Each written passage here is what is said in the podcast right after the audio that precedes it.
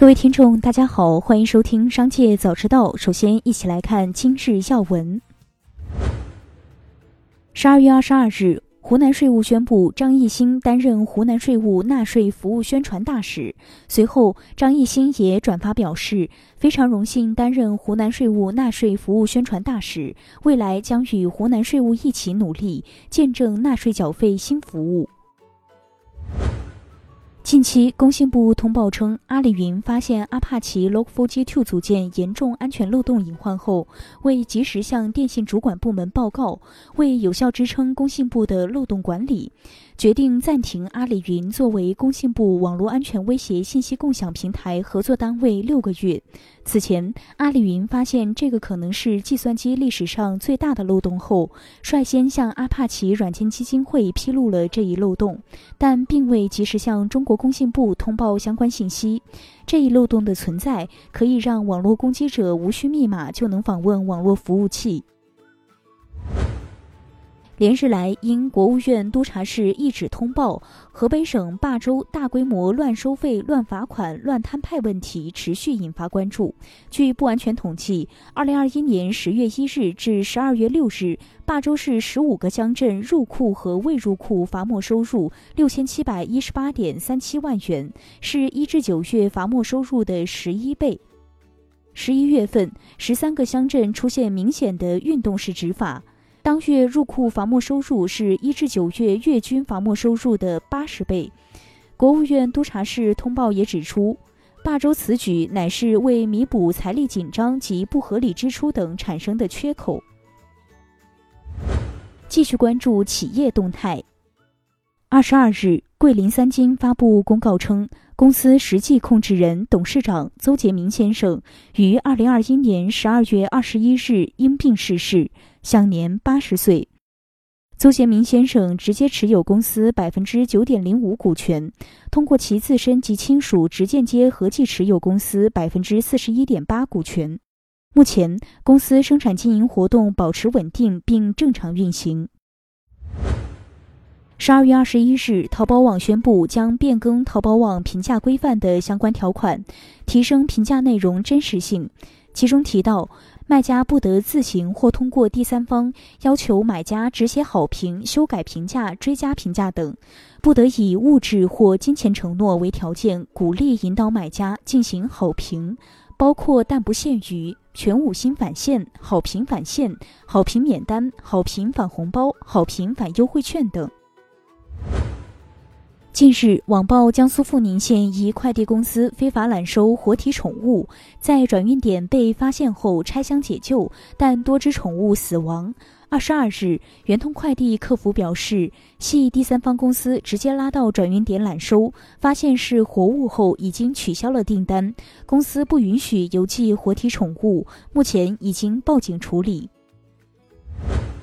十二月二十二日，好未来集团召开以“感恩同行”为名的全员会，好未来集团超两万名员工参会。会上，张邦鑫称，在一个伟大的时代，做了顺势而为的尝试，从小作坊一路走来，花小钱办大事。他认为，虽然很痛，但双减是好未来十八岁成年礼物，勉励员工们不抱怨、不躺平，积极的响应，务实的创造。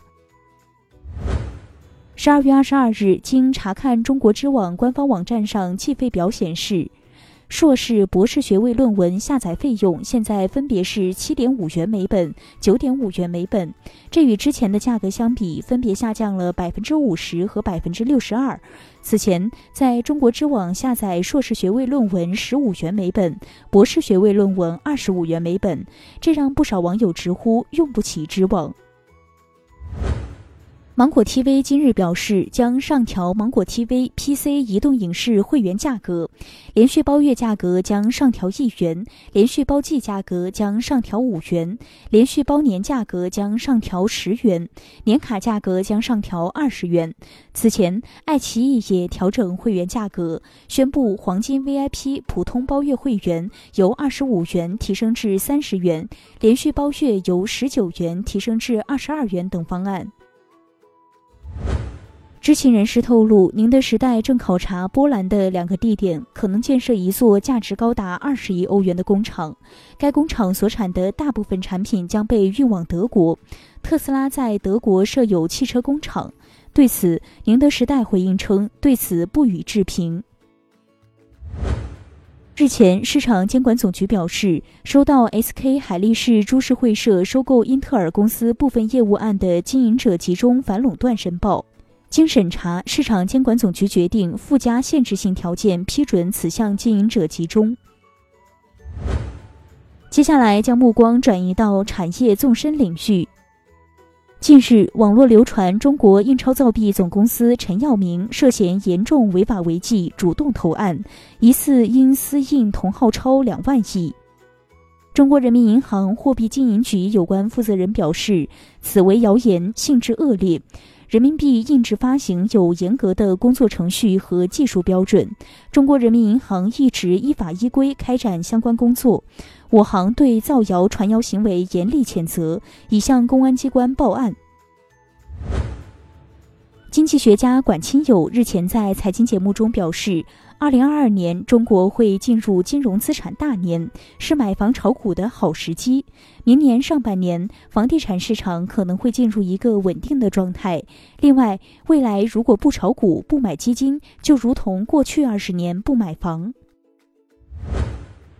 近日，吉林省召开新闻发布会，介绍了二零二二年一季度开好局、起好步的十项政策措施，其中包括推动房地产市场运行再稳健一点，鼓励和引导各市县开展购房补贴和贷款贴息工作，支持农民进城购房。长春市落实好重点高校毕业生安家费以及国家级领军人才购房补贴政策，提高进城农民购房补贴标准等。近日，中国个人所得税年度汇算的国际比较研究显示，中国2019年和2020年两年平均的人均退税额为581.61元，远低于美国、加拿大、澳大利亚等国人均退税额。实际上，现行的预扣预缴和汇算清缴制度有效避免了先多预缴再多退税的麻烦，尽可能使大多数纳税人在预扣预缴环节就精准预缴税款，提前享受改革红利。最后，一起关注国际事业。当地时间二十一日，美国特勤局表示，犯罪分子在疫情期间通过欺诈手段窃取了接近一千亿美元的联邦纾困资金。这些资金来自多个项目，包括薪资保护计划、经济伤害灾难贷款和向全国发放失业援助的疫情失业援助计划。美国特勤局称，迄今为止已经追回了超过二十三亿美元的被盗资金，并逮捕了一百多名嫌疑人。自疫情开始以来，政府已经提供了约三点五万亿美元的新冠纾困资金。以上就是今天的全部内容，感谢收听，我们下次再见。